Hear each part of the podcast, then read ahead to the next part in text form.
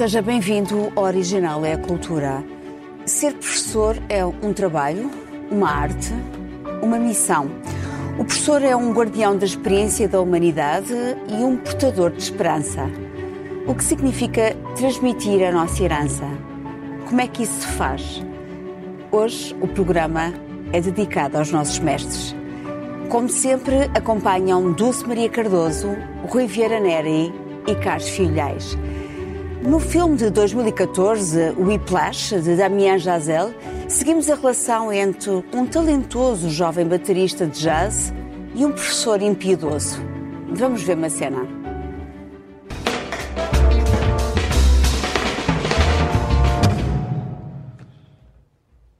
Little trouble there. Let's pick it up at 17. Ready? Five, six, and.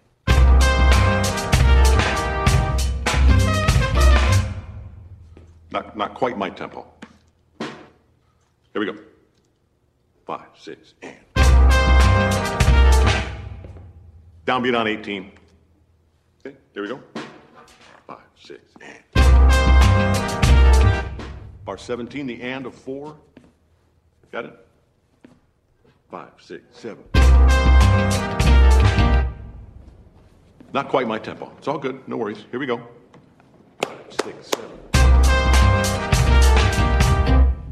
You're rushing. Here we go. Uh, ready? Okay. Five, six, and. Dragging just a hair. Wait for my cue. Five, six, seven. Rushing. Five, six, and. Dragging.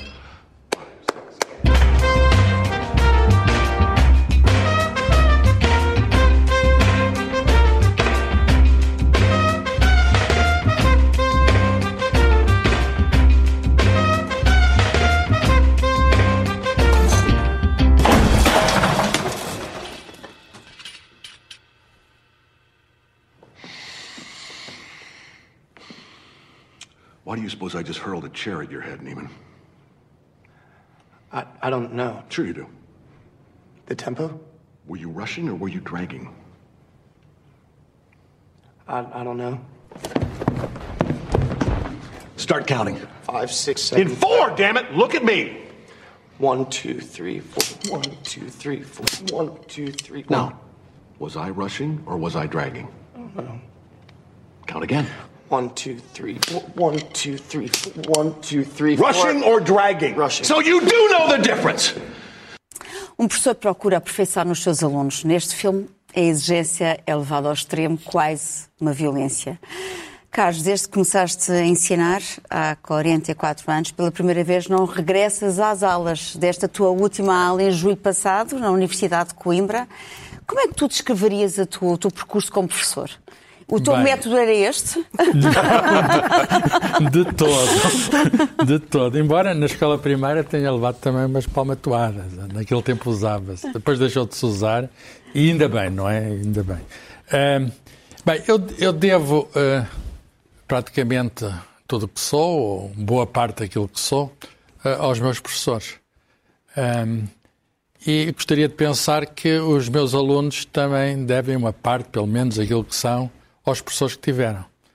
Ah, de facto, os professores são ah, essenciais para a vida de todos nós. Todos nós ah, nos recordamos com saudade dos professores que tivemos. Temos para com alguns dívida de gratidão.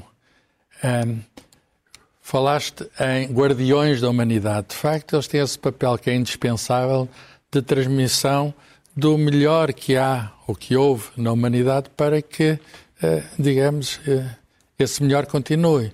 Eles destilam de algum modo aquilo que foi o nosso passado.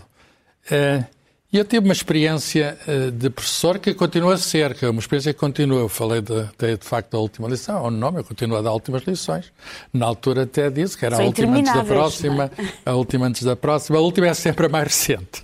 Nesse sentido, já dei. Não, não será já, nunca a última, mas a mais recente. Uh, o, que, o que não tenho agora é o compromisso, digamos, legal de ser, de funcionar, ser funcionário e aquelas horas dar. Um professor uma vez, professor toda a vida. E eu uh, gosto de ser professor, devo dizer isso, eu gosto de ser professor. Um, entrei como professor de um modo natural, a transição de aluno para professor Sartou, eu estava aluno e depois ao mesmo tempo já estava a ser professor, porque, digamos, é, foi uma coisa absolutamente natural.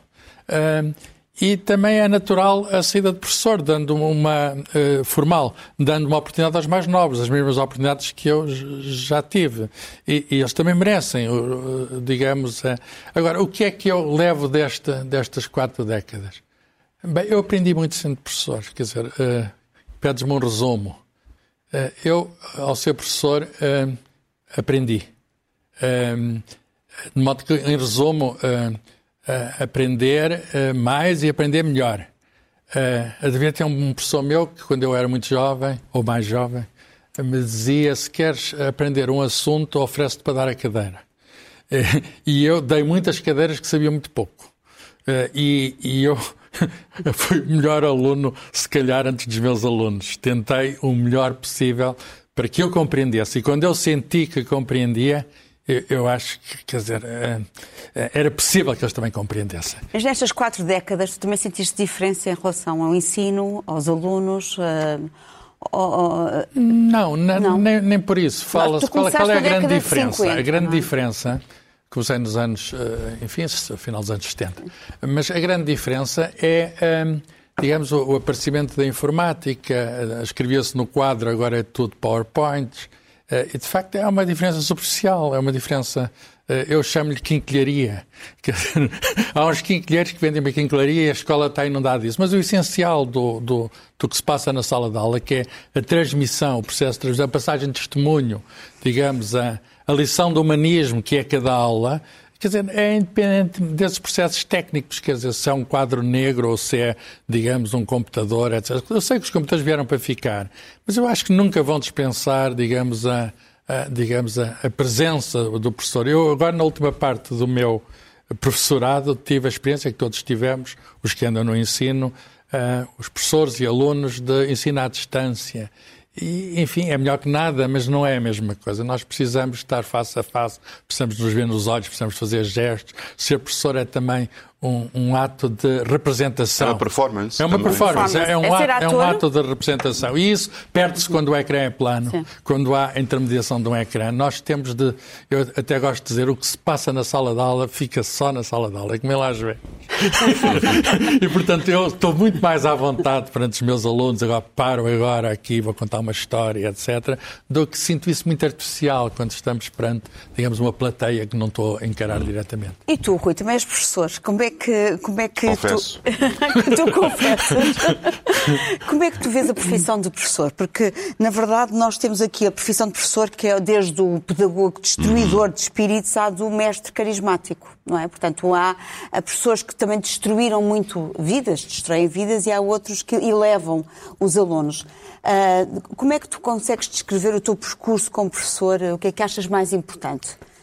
Bom, eh, quer dizer, eu subscreveria praticamente tudo aquilo que o Carlos disse. Quer dizer, uh, eu acho que sempre tive um, o bichinho de, de, de contar histórias. Uh, e, no fundo, uh, ensinar também passa muito por esta ideia de ser capaz de urdir uma, uma, uma história com um princípio, meio e fim, de pegar-nos na, na, na, informação e, e, fabricar com essa informação uma, uma narrativa coerente Uh, não tanto para passar informação uh, seca uh, aos alunos, mas para lhes dar exemplos de modelos de pensamento, de modelos de, de modelos de, de, interpretação, de modelos de explicação da realidade, esperando que, em vez de reproduzir aquilo que, que tu estás a dizer, que eles depois possam pegar nesses mesmos princípios de organização de pensamento e aplicá-los de forma independente. Isso é o mais difícil. Eh, eh, e o equilíbrio entre as duas coisas é difícil de conseguir. Ou seja, eu não acredito nesta ideia peregrina de que o professor é quem liga o interruptor do computador e, e, e atira os meninos para a internet, agora arranjem-se uh, uh, sozinhos. Não, o professor tem uma função de mentor essencial. E, e tem uma, uma função também, como, como dizia muito bem o Carlos, de passar aos alunos o que é o state of the art de conhecimento daquele momento. Olha, nós chegámos aqui e agora, a partir daqui, são vocês que vão ter que fazer. Eu vou-vos mostrar como é que nós chegámos aqui. Agora Quais foram as é operações vossa. de pensamento que nos permitiram chegar aqui. E agora, o que é que vocês têm que fazer? Ser capazes de fazer as mesmas perguntas que foram feitas para que nós chegássemos a estas respostas. E elas são provisórias até que vocês acrescentem. Eu tinha um professor que usava muito, a, o professor Robert Snow, foi meu orientador de tese, dizia: Nós eh, somos os anões que estão aos ombros dos gigantes. Quer dizer, eh, eh, alguém avançou imenso, alguém desbravou terreno e nós, aos ombros dessa, dessa pessoa, vemos mais longe do que, do que ele O seria Newton tem capaz uma de frase ver. Não é? parecida, mas a frase é muito antiga, já na Idade Média. Portanto, os professores gostam muito destas frases e repetem-nas e perde-se a noção da autoria porque é um, é um, um, um mantra que, que dá jeito. Eh, e porque é verdadeiro, quer dizer, é esta ideia. Eu, quando tenho. Eu, das coisas que eu gosto mais de fazer é orientar teses de, de, de doutoramento, porque é, estamos na fronteira. E, e, e, e quando as coisas não estão a correr bem, eu digo: olha, não está a correr bem porque eu ainda não aprendi nada consigo. Uh, dizer, no, no momento em que o aluno ou a aluna que está a fazer a- a- a- aquele trabalho descobriu coisas novas, teve novas ideias em que o, o orientador não tinha pe- pensado, é quando aquilo se torna realmente Rui, excitante. só para complementar, o máximo de ser professor é quando o aluno nos ultrapassa. Claro. Quando nós sentimos que aquele está a fazer coisas que nós não conseguiríamos fazer. Isso Vocês nunca é um- sentiram ameaçados por um discípulo? Isto, eu sei que é uma pergunta Não é um pouco ameaça. ingrata porque. ah, Não é ameaça, porque- é, é a concretização. É. É a Mas há concretização. A única ameaça que eu sinto de um não é? aluno é quando, quando, quando ele não, não me ultrapassa. Eh, aí é que eu me sinto ameaçado, porque falhei como professor. E o ultrapassar, vamos lá ver, isto não é uma corrida. O ultrapassar significa que eu não vou deixar de ser, eh, ter começado a corrida primeiro e, portanto, em, em muitos aspectos tenho uma vantagem competitiva que, que o aluno não tem, não tem. E, portanto, vou ter sempre um quadro de conjunto mais amplo porque comecei mais cedo. Mas o facto de que houve ali uma, um- um- alguém que furou a trincheira e, e- e fez ali um, um- avanço eh, alarga também esse meu, essa minha visão de, de- de- de- conjunto. E, portanto, isso é que é excitante. Por outro lado, uma outra coisa que também acontece muito, quando nós somos muito jovens, no início da carreira, digamos, de investigador sénior, mas já acabadinhos de doutorar, ou, eh, temos projetos que davam para ter mais três vidas. E depois a vida encarrega-se de ir triando eh, esses projetos, nós deixamos para trás muita coisa. Uma das coisas que eu gosto mais é de ver, por exemplo, alunos meus que pegam em coisas que eu teria gostado de ter feito, que eu poderia ter feito e que, e, e, e que os lance como desafio. Eh, e isso é das coisas mais, mais excitantes, porque nós. Eu, eu gosto da ideia, por exemplo, de que. E agora vou, vou, vou ser de uma petulância enorme, de que de alguma maneira fiz escola neste sentido de que os meus melhores alunos não são cópias apagadas do, do professor, são ah, colegas mais jovens que partilham das mesmas convicções de fundo e que depois encontram percursos individuais que, que alargam essa perspectiva inicial do do Mas mestre. nós sabemos, isso é uma perspectiva, é, é verdade, no melhor dos mundos, não é? Ah, mas também que sabemos que o mau ensino é criminoso. E também assistimos ao mau ensino. É, é terrível. Ah, não é verdade? Portanto, diminui também o aluno, muitas vezes, rouba-lhe as esperanças. Uh, Adulce, agora vou apelar à tua experiência de aluna. Ainda professora não poderias apelar, porque eu nunca fui. ah, mas ao longo da tua vida, tu, tu te recordas dos teus professores, daqueles que te marcaram. Ahm, tu podes nomear o professor, ah, professores da tua vida que, que para o bem e para o mal te influenciaram? Bem, nós eu eu estava a ouvir o Carlos e o Rui e não podemos deixar de, de ter em conta que o Carlos e o Rui são professores do ensino superior, que é completamente diferente de ser professor do ensino intermédio e do, do, do, do- do- do inicial ou básico, ou como agora se chama, que também já me perco. E, e se consigo compreender que no ensino superior possa acontecer isto, no ensino intermédio e, e inicial já é mais difícil acontecer isso, especialmente se estivermos a falar da escola pública, que infelizmente está a perder muita qualidade em relação à privada. Um, e isso é uma grande diferença, e já irei à tua, à tua, à tua pergunta sobre os professores, isso é uma, uma diferença que me entristece muito. Quando eu era estudante, um, uh, os, os, alunos da escola privada eram poucos e normalmente eram tidos como menos competentes, menos capazes, ou seja, ia para a escola privada quem não conseguia uh, estar na escola pública porque não tinha bons resultados. Agora é o contrário quase todos os pais que eu conheço, para protegerem os filhos e para darem aos filhos o melhor ensino, eh, inscrevem-nos na, na, escola privada, pagando as prestações. Se puderem, não é? Se puderem, por isso os que eu conheço e que podem, fazem isso. Um, e isso é para mim uh, gravíssimo e é um sinal um, terrível de, de, de, como estamos a tratar o ensino. E um, esta é a primeira questão que me preocupa quando falo nisto. Depois, a segunda questão, e também vou discordar ali do Carlos, como, como já, já tinha saudades. Um clássico, um clássico, um clássico do programa. Uh, Isto, que... O verão não teve efeito. Nem, nem, nem, nem, nem, as ondas do mar nos tiram isto. E então, uh, eu acho que mudou quase tudo. Uh, não é só a quinquilharia, como o Carlos diz, isso é evidente, mas, mas mudou uma percepção da realidade e um acesso ao conhecimento o acesso ao conhecimento que agora cada um tem no seu computador e que pode pesquisar a melhor aula dada por, pelo melhor físico do mundo e pode comparar, Acho etc. Há uma certa ilusão, uma não, certa miragem nessa não, história, não, que está tudo no Google. Não, não, Carlos. Há quem defenda que isso está tudo no Google e que a escola... Está deixa... grande parte ainda de forma não sistematizada, mas eu não estou a dizer que o professor não tenha importância, eu estou a dizer é que o professor tem que ter outras, outras tarefas eh, no ensino superior, se lá, se, mas agora voltando, hum. voltando para trás. E, portanto, no ensino, o, o, o que se está a assistir agora é uma desvalorização imensa do professor. Claro. E isso, para mim, é uh, uma ameaça. Estou de acordo. Uh, sim, sim, sim. Uh, temos de estar de nisso, acordo. Nisso, nisso não discordo. Nisso, portanto, antes o professor tinha um prestígio semelhante, eram os três pilares, era o padre, o professor, o médico nas aldeias, não é? Portanto, o professor era tido mesmo não só pelos alunos, pela comunidade. Era o mestre? Era o mestre, evidentemente. É Começando pelo professor primário. Professor primário, Isso. exatamente. Que a maior parte das vezes nas aldeias só havia professor primário, não havia, não havia os outros. E, entretanto, o professor, não, ao longo dos anos, com a massificação... Proletarizou-se. A massificação do ensino, que deveria ainda dar maior prestígio ao professor, retirou-lhe o prestígio. E isso e políticas uh, de educação desastrosas.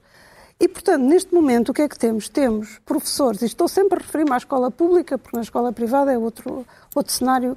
Temos professores desvalorizados, cansados, magoados, uma faixa etária uh, velhíssima, um, porque ninguém quer ir para professor. Por exemplo, quando eu estudei, muitas colegas minhas queriam ir para professor. Agora, ninguém quer ir para professor e compreende-se, para andar deslocado pelo país uh, uh, durante anos e anos em concursos uh, que não, não, sem pés nem cabeça. Portanto, tudo isto um, desgasta muito a função do professor e, e, na verdade, a própria função do professor é também um, complicada por si só, porque o, o, que o professor deve fazer, em linhas gerais, é providenciar uh, de forma possível e eficaz uh, uma tarefa que é bastante agressiva de início, que é, na verdade, estufar a cabeça dos, dos estudantes, do, do, do, dos, dos, que estão a, a, para ser uh, instruídos. Os infantes. Exatamente. na menor quantidade de tempo, do maior conhecimento possível. Portanto, isto é uma tarefa violenta. E, e, aliás, o filme, o excerto que vimos, demonstra como pode ser violento, depois levado a extremo, que é tu tens de aprender isto desta maneira que eu te quero ensinar, mas mesmo que seja com a maior paciência e benevolência, é sempre, educar é sempre contra a natura. Quer seja as maneiras à mesa, quer seja conhecimentos adquiridos. O, o tal, o, ir, o virmos a, a, ser anões a, aos ombros dos gigantes, implica que quanto mais conhecemos, maior, mais temos para ensinar e maior é o esforço de quem está a aprender. Portanto, isto é, é, é bastante agressivo. O que é que um bom professor faz? o bom professor mascara duas coisas. A violência desse processo, que é um processo muito violento, e, a sua, e mascara outra coisa. O ensino não tem uma gratificação imediata. Ou seja, não é como o exercício físico, em que se começa a treinar e rapidamente se vê o corpo a mudar e, e ficamos mais ágeis, etc. O conhecimento demora muito tempo a demonstrar a sua utilidade e demora ainda mais tempo a, a, a criar-nos prazer em, em, em, o ter. E, portanto, o que é que o professor uh, tem que fazer? Tem que mascarar a violência do processo e também tem de, de alguma maneira, enganar de, naquele, o aprende primeiro e ser-te-á útil depois ou dar-te-á prazer depois, em, em, em digamos, uh, diminuir esse lapso temporal entre uma coisa e outra. Portanto, é uma tarefa uh, muito difícil que... É uma tarefa gigantesca e as pessoas queixam-se muito do excesso de burocracia, do facto dos alunos não terem já aquela sede de conhecimento, curiosidade. É, é uma caixa que, que eu vejo não, isso não é generalizada. Não é verdade. Não é. Eu vejo generalizada, alunos... estou a falar dos professores, sobretudo, Carlos, dos professores do ensino secundário, não, uh, dos professores do ensino básico. Queixam-se tô... muito disso, isto é, eh, em termos de vozes, não, não, não podemos O problema não são os alunos, o problema nunca podem ser os alunos. Os alunos têm sempre imensa curiosidade, imensa criatividade. As gerações não, não mudam. Não há decadência, não há decadência da não raça. Não há decadência não, não, da espécie. E, portanto, o facto de haver é um tecnologia, pelo contrário, é. só, só, só dá oportunidades. Não achas que há uma dispersão de informação também do, do facto de eles poderem aceder à informação como quiserem, quando quiserem? Mas, digamos, mas os alunos têm qualidades e sempre tiveram e vão continuar a ter. digamos, isso é dizer que a humanidade está, digamos... Sim, a, não são, não, é não são nem piores nem melhores. Exatamente. São mais uma, são mais uma geração. E até tem mais possibilidades.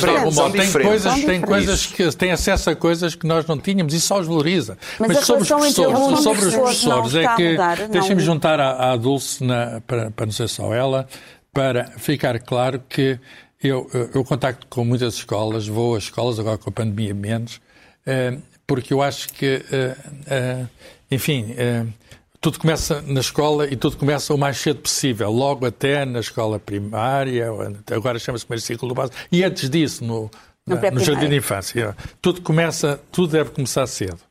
Eh, e, e, o que eu vejo, falando com os professores, é que, de facto, é verdade, eh, eles estão cansados, eh, eles estão esmagados pela rotina os computadores são usados até pela administração como uma máquina de, de quantos despachos que chegam todos os dias. Eh, eh, eu não sei como é que eles se conseguem orientar naquilo tudo. Eh, e eu acho que se há alguma coisa de facto que falha na nossa política educativa e falha, é Havemos de falar num programa sobre o falhanço, mas isto é uma falha clara que, que nos custa o futuro, que é, não são dados estímulos suficientes aos professores para cumprirem a sua tarefa. Por outras palavras, o, o ordenado não é, o, o, salário não é grande coisa e não há uh, valorização na sociedade, além do salário. Não estou apenas a falar do contraste que há entre salário de professores em países como a Finlândia pois. ou países, sei lá, como a Alemanha, etc. E, e, e, isso tem a ver também com a visão social que há dos professores. Exatamente. Mas uh, estou a falar, não há, agora, por exemplo, na pandemia fala-se muito, e com razão, da do Serviço Nacional de Saúde e dos profissionais médicos e de enfermagem e auxiliares que deram o seu melhor. Mas os professores que fizeram milagres para conseguirem manter a escola, ainda que a escola tivesse fechada. Mas como é que tu explicas esta o... desvalorização do papel eu acho, do professor? Eu acho, eu acho que é má política, quer dizer, o, uh, parece que o, o, o, nosso... Isso não é apenas português, é, é um fenómeno mundial. Hum. O nosso Estado alivia a sua consciência, os nossos Estados aliviam a sua consciência comprando bugiganga. Pensam que uh, a escola é moderna por ter lá uns ecrãs e... Ora bem, escola é moderna se as pessoas tiverem informação, se as pessoas puderem progredir. As pessoas estão anos e anos na carreira sem poder progredir. O modo de progredir é inico. Quer dizer, a chamada avaliação de professores é uma coisa que, que não é reconhecida como justa. E, portanto, as pessoas também não conseguiram ainda encontrar um modo de se fazerem representar e, e, de, e de, enfim, de, de desempenharem um papel. Não há uma ordem dos professores ou algo semelhante a isso. De modo que uh, os professores sentem-se esmagados. Uh, e isso é muito mal para todos. Agora que está a começar o ano, que estamos na, na, no regresso às aulas, aquelas crianças, por exemplo, que entram no primeiro ano da escola, portanto, sem seis anos, é a primeira vez que eles têm seis anos e não mais vão voltar a ter. Eles precisam de, de, de aprender a ler uh, e gostar de ler e essas coisas todas. E, e os professores estão diante deles com, com, perante esse desafio e de cada ano é uma profissão que tem esse desafio. De cada ano tem de repetir, mas ao mesmo tempo reinventar-se, porque tem ali pessoas diferentes, pessoas que precisam Isso. deles, precisam deles. Ora bem, se essas pessoas estão caídas na rotina, estão abatidas, fazem aquilo com mera repetição, não vamos um ter uma escola empolgante. Sim. Portanto, o que é que nos falta? Falta-nos fulgor, falta-nos brilho na escola. Falta- Faltam-nos Também, condições, Carlos. Faltam-nos É. condições para se poder ser melhor Deixa-me também pegar nesta, ne- ne- ne- neste fio. Quer dizer, um professor, milhares e milhares de professores do ensino secundário não têm horário atribuído quando o ano começou. Exato. E vão depois tapar um buraco, eh, às vezes a 300 quilómetros do sítio em, questão. Eh, Este tipo de contrato não gera continuidade nem gera vínculo. Há pessoas que estão 20 anos eh, a, a trabalhar nestas condições sem sequer terem uma garantia de continuidade de emprego, com um ordenado miserável, com uma transferência de responsabilidades que transcendem em muito a questão pedagógica. Eh, o, o- o Estado já percebeu que é barato pôr os professores a fazer, por exemplo, os trabalhos administrativos para os quais deveria haver profissionais eh, específicos dessa área. Portanto, o professor, neste momento, só não limpa as casas de banho da escola eh, Alguns limpam. porque talvez ainda não tenhamos lá chegado, mas já estamos muito próximos. Portanto, a, a- a carga de papelada, de burocracia, às vezes estúpida, às vezes sem sentido, às vezes inútil, que é despejada em cima do professor e que o afasta do essencial da sua missão, é enorme. Por outro lado, a sociedade transfere para a escola eh, as responsabilidades da, da- da da- da- proteção sanitária, da luta contra a violência, ou, ou- ou- ou seja, as crises das famílias, as crises da sociedade, as, as tensões sociais, todas elas são despejadas em E- cima de um professor um- que está indefeso ali no meio, no, no meio daquela selva. E, portanto, eu acho que os professores e professoras são heróis e heroínas neste, ne- neste contexto. Mesmo sem a pandemia, então com a pandemia nem se fala. Pois. É uma coisa Eh, que a pandemia também nos ensinou, é que nós precisamos da relação direta com os professores, em presença, não é? Absolutamente. Eh, a, a diferença, O Carlos vocês falava do- dos olhos deram- nos olhos. Isso, isso qualquer professor te- tem essa experiência. Quer dizer, eu estou a, a dar uma aula e eu vejo o brilho dos olhos dos meus alunos. Quando o brilho se apaga, eu estou a falhar. Mas, ó, E eu tenho que encontrar mas um, não, um não- truque não se qualquer. trata de, do que eu digo, não é retirar o professor, é exatamente dar tempo de maior qualidade ao Isso. professor. Porque, como agora o ensino está estruturado, e como, tu- como há bocadinho concluímos, ah, as, as gerações são todas diferentes umas das outras. E é estranho que o ensino vá ficando mais ou menos igual. Eu, no outro dia, fui por acaso assistir a um bocadinho do fim de uma aula de Direito, é praticamente igual de quando eu estudei. Ou seja, há qualquer coisa de estranho. Porque a- a- até a- eu, a minha percepção do mundo, a maneira como eu. A, a- a realidade Quer dizer para que o ensino não se adaptou às mudanças? oh, oh, Espera, Carlos, deixa-me só dizer. as, as mudanças podem ser formais. Na sua essência, a escola tem a mesma missão que já tinha na antiga Grécia. Sim. O contacto entre mestre e Sim. discípulo, na sua Mas essência, é o mesmo. Não estou a dizer que, não, não, não, não- que se retire esse contacto. O que eu estou a dizer é que esse contacto passa a ser um contacto de qualidade. Como o Rui disse, ah, o professor neste momento está incumbido numa série de, de- de- tarefas que, não, que não, não o deixam tempo para ensinar. E, e no ensino superior, o facto de ah, uma aula teórica, por exemplo, de 300 alunos, como por exemplo havia na, na- não havia esse contacto, por muito que vocês, ah, professores, eu compreendo isso, ah, se possam dizer que. sent- Eu, eu estou a falar aluna, ahm, que, ahm, a maior parte das vezes, há, há professores que fazem a diferença, são raros.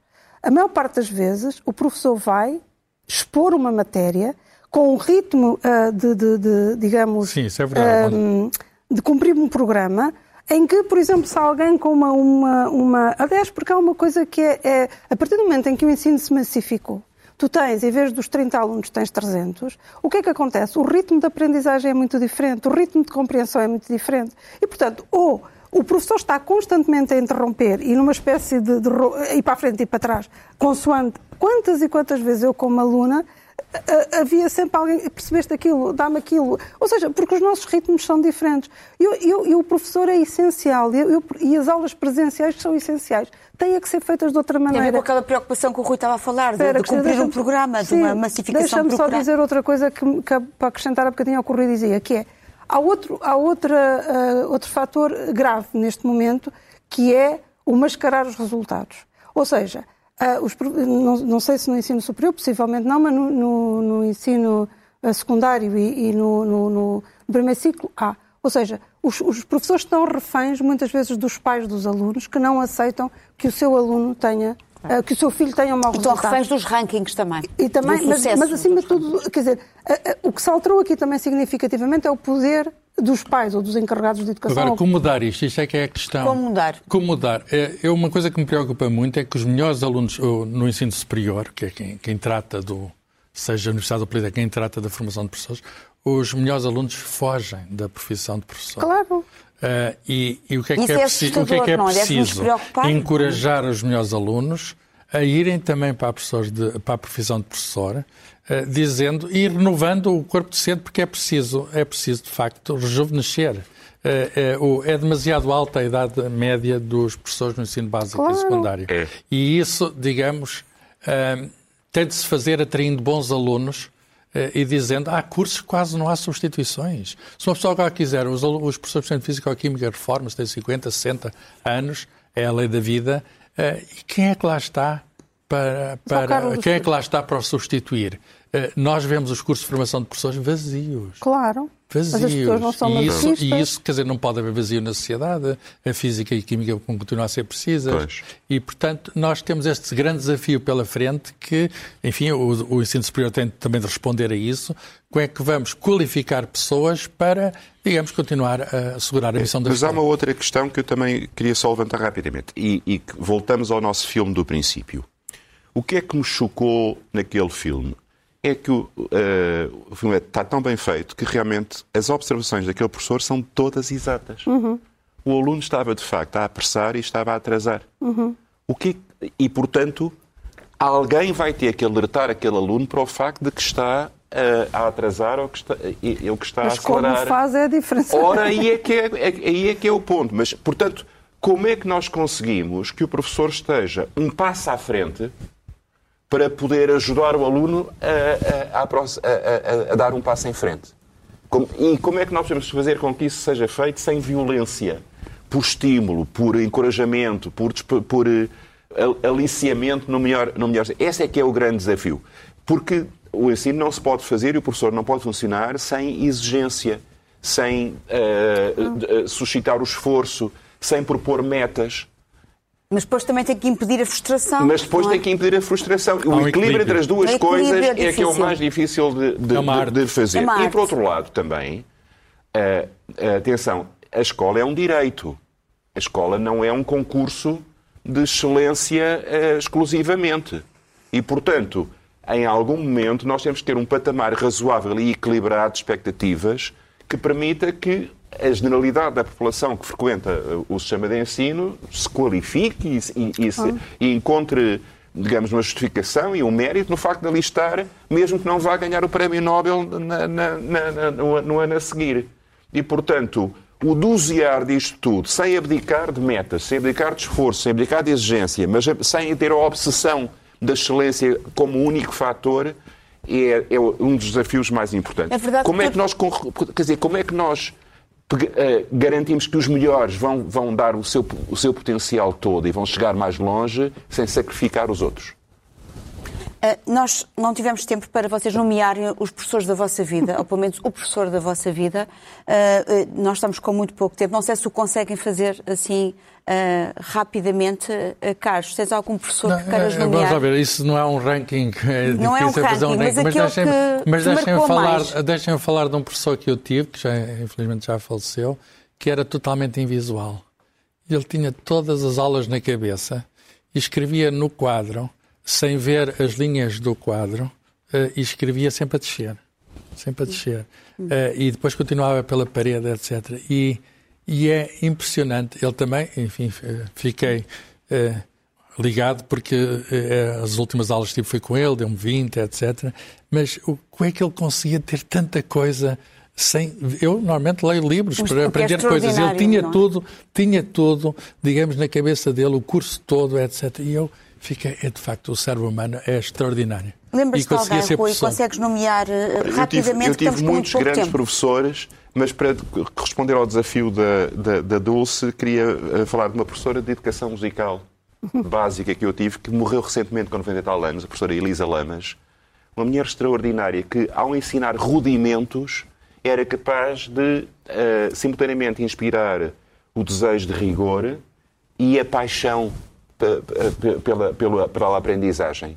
Quer dizer, ela ensinava a gramática da música a partir do amor pela música e eu nunca posso esquecer isso. Dulce, eu, eu, eu, uma professora que, que me marcou pela positiva e pela negativa foi a minha professora de português do oitavo ano, porque foi a primeira pessoa que, que, que, que, me disse que a minha escrita era, era diferente, que me tornava diferente.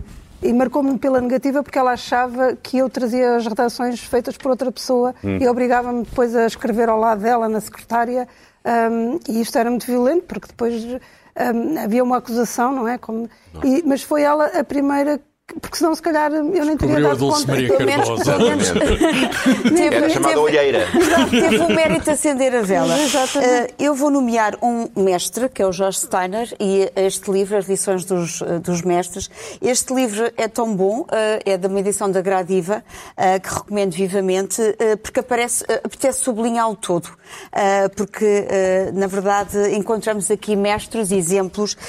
Esta, este livro, isto é um encontro pessoal entre o mestre e o discípulo, e é o tema deste livro, que é baseado nas conferências que preferiu na Universidade de Harvard. E temos aqui três temas fundamentais. O primeiro tema é o poder do mestre para explorar a dependência e a vulnerabilidade do aluno, a ameaça de subversão e traição do mentor pelo seu pupilo, a tal ameaça, e a troca recíproca de confiança e afeto, aprendizagem e instrução entre professor e discípulo. Isto é uma lição magistral sobre esta elevada vocação. Também quero dizer que o Jorge Steiner chama a atenção, e agora na linha daquilo que todos estavam a dizer, que uma sociedade com, com a do lucro desenfreado, que não honre os seus professores, é uma sociedade defeituosa. Hum. Uh, quero também, uh, só para a laia de conclusão, uh, eu tive o privilégio de receber uns textos inéditos de algumas pessoas que nomearam o seu professor.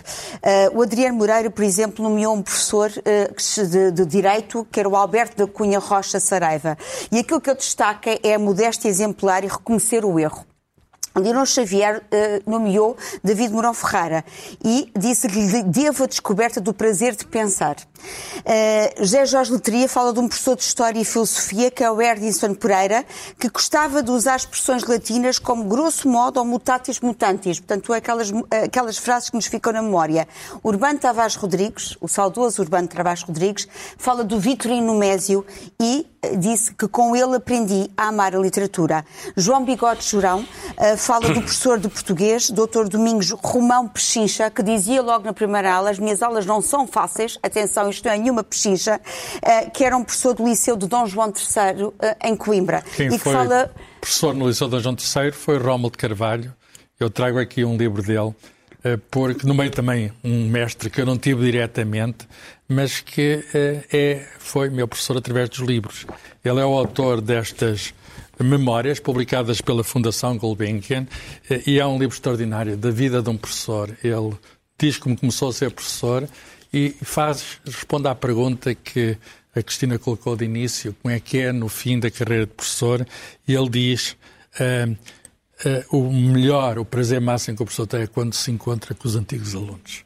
E diz, quando eles me abraçam, quando eles me abraçam, há ali uma, um, um afeto que passa de, de antigos discípulos para o mestre que, de alguma maneira, é recompensa total de ter sido professor. E eu percebo muito bem esses exemplos que a Cristina está a dar, porque eu próprio sinto, às vezes, quer dizer. Vais dá, dá vontade, abraços, dá vontade, Não, dá vontade de abraçar o Romo de Carvalho, apesar dele cá não estar. Fiz uma biblioteca em homenagem a ele, uma biblioteca aberta a contribuições voluntárias, que é uma maneira também de manter viva a memória dos professores, de conservar os livros deles. Os professores continuam a ser através dos livros que deixam. Vais receber muitos abraços, de certeza absoluta, portanto prepara-te.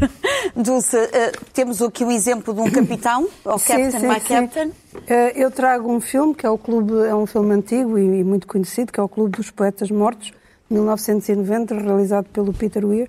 E, na verdade, é porque uh, há imensos filmes sobre, sobre professores e ensino, mas este era um professor que eu gostaria de ter tido e que, infelizmente, hum, acho que nunca tive Portanto, terei tido azar, mas uh, não tive um professor que, que, porque muitas vezes para ensinar há aqui por caminhos menos óbvios. Uh, e até por um lado muito mais emotivo do que propriamente, ou seja, acho que é mais importante a inteligência emocional muitas vezes do que, do que o conhecimento e uma intelectualidade pura e dura e portanto nunca tive e quando vi este filme pensei que Podemos seria ver bom um bocadinho? Vamos ver. What are the four pillars? Tradition, honor, discipline. Excellence. Manners up. Welton Academy for Boys, a breeding ground for the future leaders of America, an institution dedicated to achievement, virtue, and conformity, a school whose rigid standards are upheld by every single teacher, except one. Come on, Mr. Overstreet, you twerp. Mr. Anderson, are you a man or an amoeba? Language was developed for one endeavor, and that is To communicate. No. To woo women. Mr. Keating. Some people like to rock, some people like to roll, but moving and a grooving's gonna satisfy Touchstone Pictures presents Robin Williams as John Keating, teacher, Well, is this a dagger I see before me? philosopher, I like Byron. I give him a 42, but I can't dance to him. orator, Oh, Titus, bring your friend hither. and founder of the Dead Poets Society. A bunch of guys sitting around reading poetry. No. Ding. Thank you for playing anyway. What was the Dead Poets Society? The dead poets were dedicated to sucking the marrow out of life. Spirits soared, women swooned, and gods were created. Not a bad way to spend an evening, eh? I hereby reconvene the Dead Poets Society. To strive. To seek. To find. Gotta do more. Gotta be more. Dare to walk a new path. Dare to strike out and find new ground. I'm hearing rumors, John, about some unorthodox teaching methods in your classroom. Break out. I'm gonna do it. Tu também traz um exemplo de uma eh, grande professora, Nádia É, Boulanger. mas eh, lembrei-me de repente de, uma frase muito bonita. O Paulo Freire, um dos maiores professores do século XX, cujo centenário estamos agora a comemorar, dizia que a função principal do professor é dar uma lição de decência e boniteza. Eu acho uma coisa linda. E hum, pegando também no que o Carlos dizia, eu gosto dos abraços dos meus alunos e gosto quando eles me trazem os alunos deles. Eu faço muitas conferências em, em cidades do interior e há lá um aluno meu que é professor do conservatório, que é professor da escola e que traz os alunos para verem o seu professor. E dá uma sensação de ter os filhos e os netos que não A tive. segunda geração. Eh, mas enfim, tirando esse, esse lado lacrimejante, eh, queria falar-vos de uma grande, grande professora, a Nadia Boulanger, que formou gerações sucessivas de, de- de músicos, intérpretes, compositores, sem que nenhum deles fosse um clone apagado dela. Ou seja, cada um deles com uma personalidade própria. Um dos melhores alunos dela foi um dos maiores pianistas de sempre, Dino Lipati, um jovem romeno, com o qual ela já com eh, uma idade avançada e ele com 19 anos, gravaram um- uma peça para piano a quatro mãos, que é a coisa mais íntima que pode haver no piano. A gente está a encostar o cotovelo à pessoa do lado e esta ideia da velha professora e do jovem aluno que vai continuar a fazerem música juntos é muito bonita. É uma, uma valsa de Brahms com eh, Nadia Boulanger e Dino Lipati.